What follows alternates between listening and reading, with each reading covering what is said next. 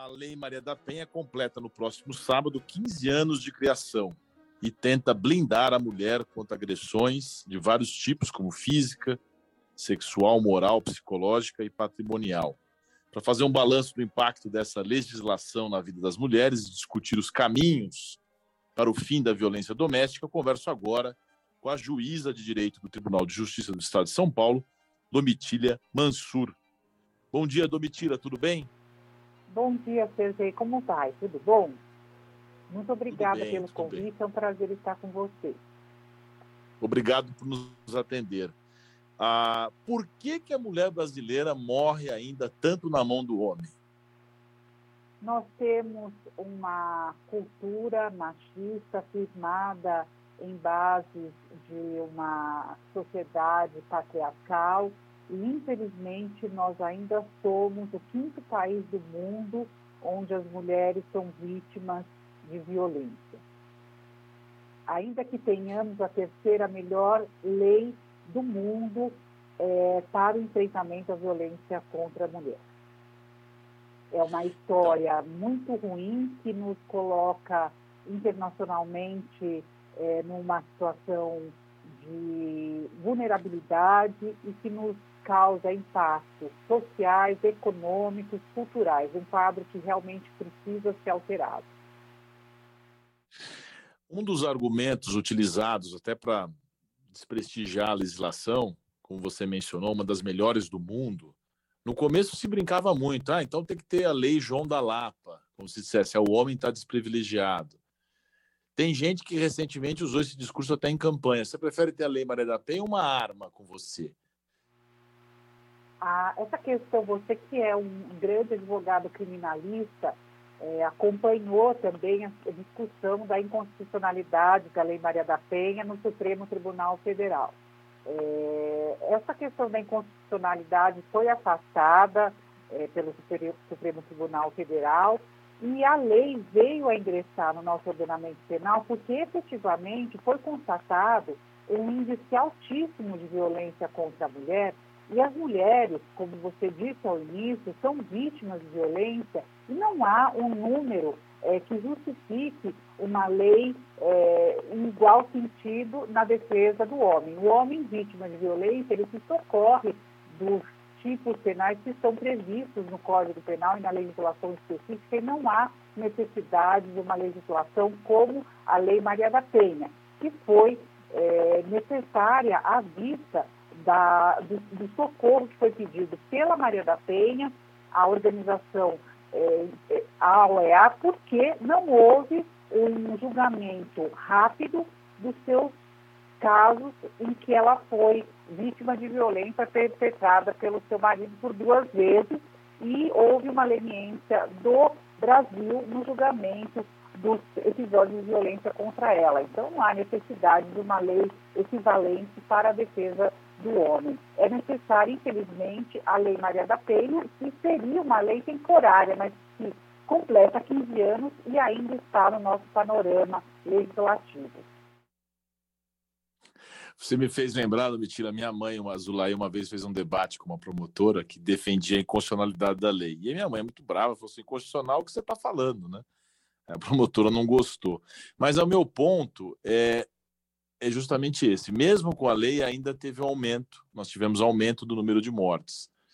Muito, isso se deve muito à questão cultural, esse processo cultural de eh, não visualiza a lei como algo a inibir essa cultura tão forte que o homem se sente diminuído, o homem se sente acabado e precisa matar para poder aplacar essa sensação que ele tem? Primeiro, eu não posso deixar de cumprimentar a sua mãe, a doutora Zoaí Cobra, grande advogada, é, que abriu portas e abre portas para as mulheres, não só na advocacia, mas na sociedade brasileira, ocupando os espaços de poder. E a ocupação dos espaços de poder pelas mulheres cria uma situação é, efetivamente que incomoda é, muitos homens que não se conformam com a necessidade de reconhecer a equidade. A discriminação, é, ela leva à violência. E quando a discriminação fica arraigada na sociedade, a violência se multiplica. É, nós temos que entender. Doutora, do, doutora Domitila, desculpe interrompê-la, muito obrigado pelo elogio da minha mãe. Nós vamos ter que ligar de novo porque o som está horrível. Deu alguma ah, interferência. Nós vamos te ligar em 30 segundos, a gente retoma a entrevista, tá ok?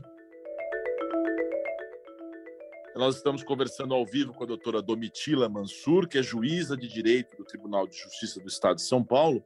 Mas como o som, ela estava falando sobre a questão da cultural da violência do homem com relação à mulher, mas o som tava, estava muito ruim, então a gente pediu para ela dar um break aí de 15, 30 segundos. A nossa produção, o Ralph está ligando para ela de novo e a gente já retoma com a entrevista. Mas como eu ia dizendo aqui, enquanto o contato é, é restabelecido, é muito difícil a gente imaginar essa situação. Eu conheço, eu tenho inúmeros amigos que falam isso, homens. Ah, mas a mulher hoje bate também.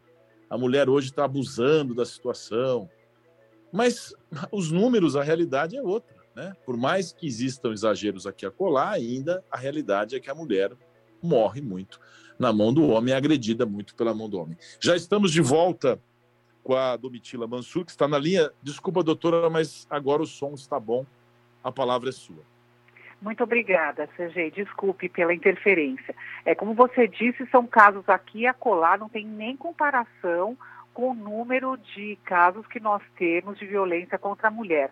Não só a violência física, que acaba é, no feminicídio, que é o nosso principal problema. Só nesse período de pandemia nós tivemos um aumento, de acordo com o Fórum Nacional de Segurança Pública, de mais de 20% de casos de feminicídio. E não só a violência física nos causa é, preocupação.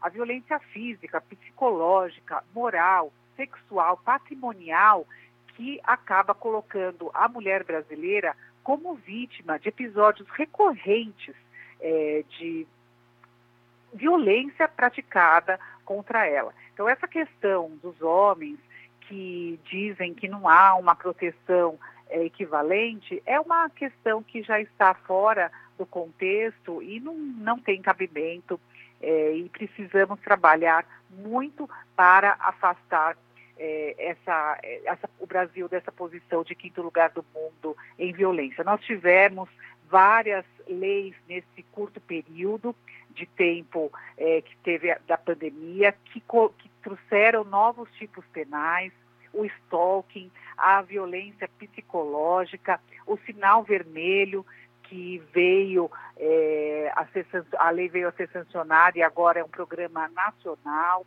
Nós aumentamos, nós tivemos o um aumento também da lesão da pena da lesão corporal, há crimes que são antecedentes ao feminicídio e que têm penas muito brandas, a ameaça, a lesão corporal, a sanção de leis que aumentam as penas e que tipificam algumas condutas, ela vem a trazer uma, uma forma mais rigorosa de enfrentar a violência. Você me perguntou se só a mudança da cultura é necessária e será o bastante, seria o bastante para diminuir os índices de violência. É claro que investir na cultura dessa mudança de, de entendimento é muito importante, mas é, aqui eu até talvez entre num debate com você, que é um advogado criminalista é, muito aguerrido. É, eu entendo que há necessidade, sim, de penas mais altas, de uma execução criminal mais rigorosa diante dos nossos índices de violência. O direito penal é necessário para apaziguar as relações na, na, sociedade e é inadmissível que nós tenhamos casos recorrentes de violência contra a mulher, episódios muito cruéis, com mulheres mortas, mulheres violentadas sempre estampadas nas manchetes é, da imprensa. Ontem eu encerrei o editorial do programa dizendo se você ama seus filhos, seus pais, seu companheiro, sua mulher, seu homem, por que, que você os trata como se não os amasse, né? Falei que é preciso deixar de ser rude com quem a gente ama. Isso acontece no dia a dia, a intimidade faz isso, a proximidade. Agora, um dado, fazendo uma alusão a essa nossa questão principal, um dado que chama atenção 70% dos casos de violência contra a mulher são realizados por ex-companheiros. Eu sei que é um negócio meio óbvio, Domitila, mas a pessoa amou aquela pessoa, viveu junto, aí depois vai lá, bate e mata a pessoa. Quer dizer, isso é muito além do que a gente pode imaginar de civilização, né?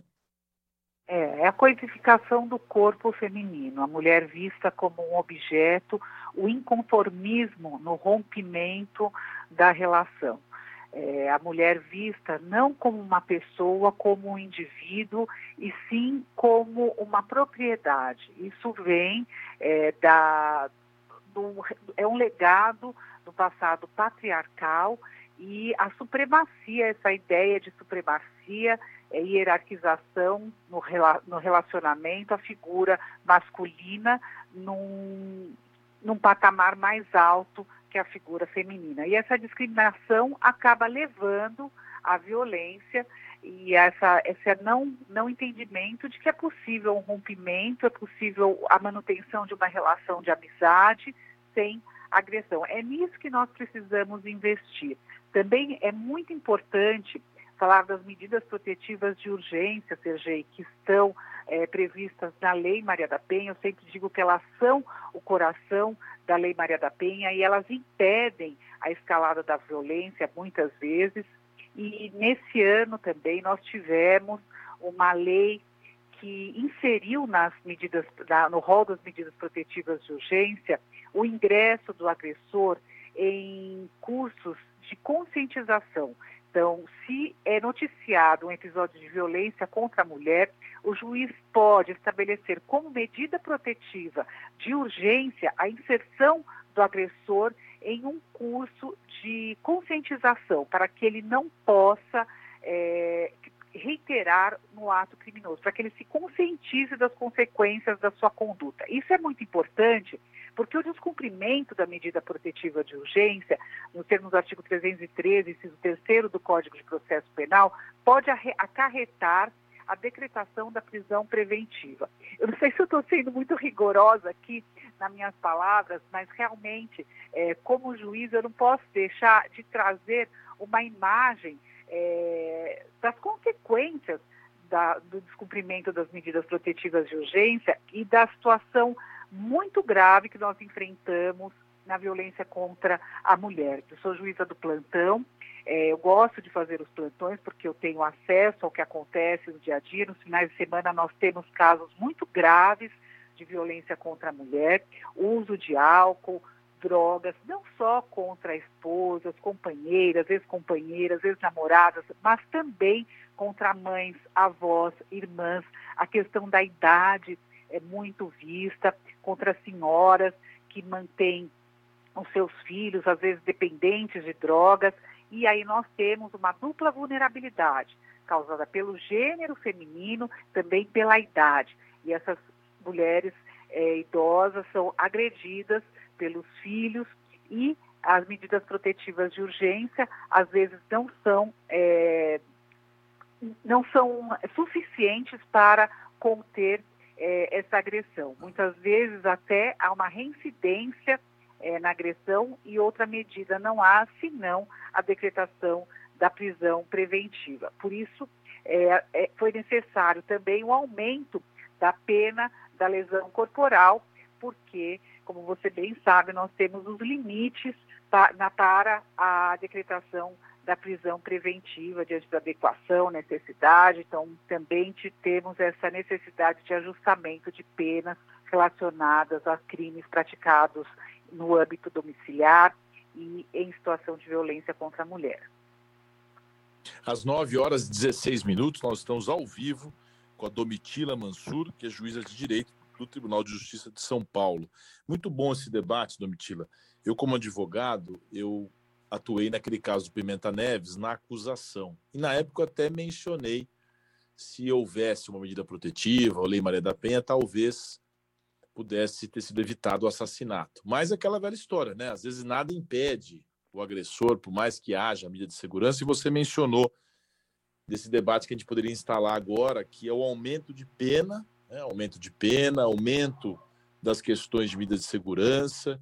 a prisão preventiva acabou sendo aí uma situação que pode evitar, né? Que pena que tem que ser a medida preventiva, a prisão preventiva, porque minha pergunta para você é o seguinte: se a lei que já é mais severa, que é o feminicídio, a Lei Maria da Penha, não está evitando, você acha que aumentar a pena do crime em si pode evitar o, o, um novo ataque contra as mulheres? Eu acredito que sim, seja, é um debate, eu respeito muitas opiniões em sentido contrário, são debates que nós sempre aprendemos alguma coisa, nós estamos sempre procurando saídas. Isso que eu, que eu percebo quando nós conversamos é, entre os integrantes do sistema de justiça, advogados, defensores públicos, juízes, promotores de justiça, integrantes da rede de proteção. Se, por um lado, nós precisamos investir na mudança de cultura, conscientizar a nossa população da necessidade de mudar, de realmente nos entender como pessoas iguais, homens e mulheres, com as suas, com as suas ideias. É, por outro lado, nós precisamos ter uma lei robusta que traga as consequências firmes para a infração à mulher, é um fato gravíssimo no contexto em que nós estamos. Nós tivemos a Lei Maria da Penha, veja bem, nós tivemos a Lei Maria da Penha há 15 anos, por quê? Não houve uma atuação rápida do Brasil é, no julgamento do episódio de violência doméstica praticado contra Maria da Penha. Duas tentativas de feminicídio e nós fomos condenados à edição de uma lei específica para evitar outros casos. Essa lei tinha por objetivo diminuir os índices de violência e ser uma lei temporária.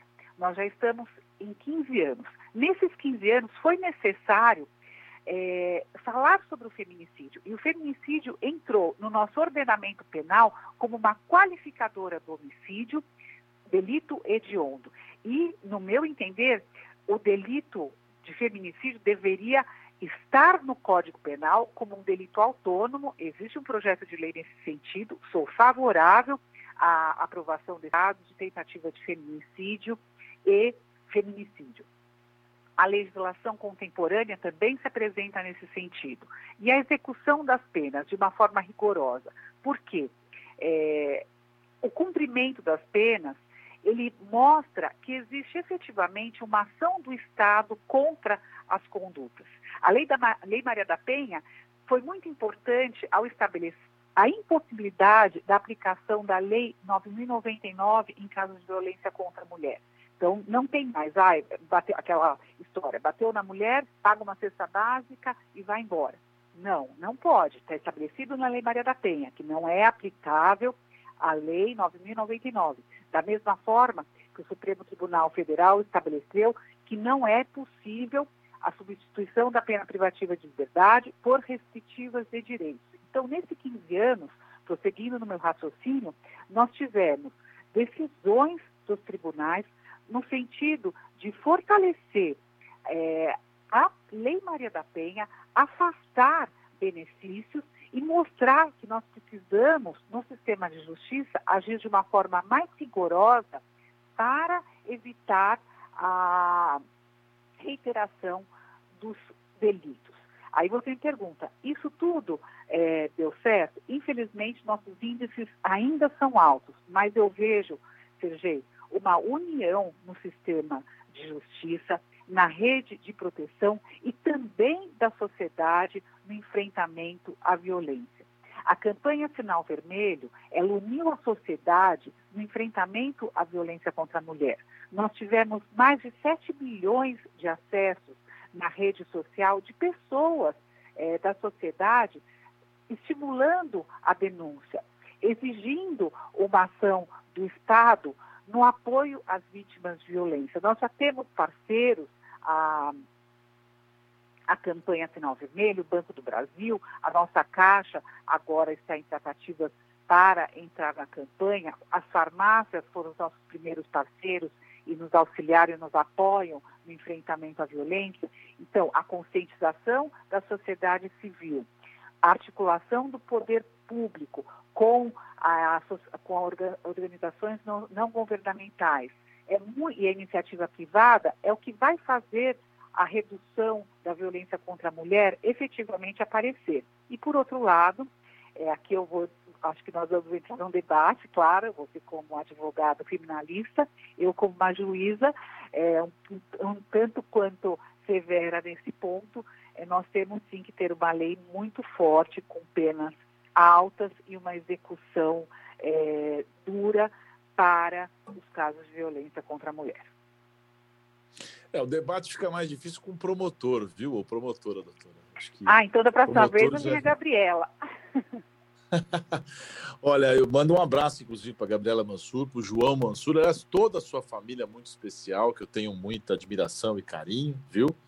E agradeço demais a sua participação aqui no nosso programa. Conversamos ao vivo aqui com a Domitila Mansur, que é juíza de direito do, do Tribunal de Justiça do Estado de São Paulo, e explicou para nós os avanços e tudo aquilo que a gente precisa implementar no Brasil para, de uma vez por todas, deixar esses números para trás, né? esses números de violência contra a mulher. Muito obrigado, Domitila, pela sua participação aqui, viu?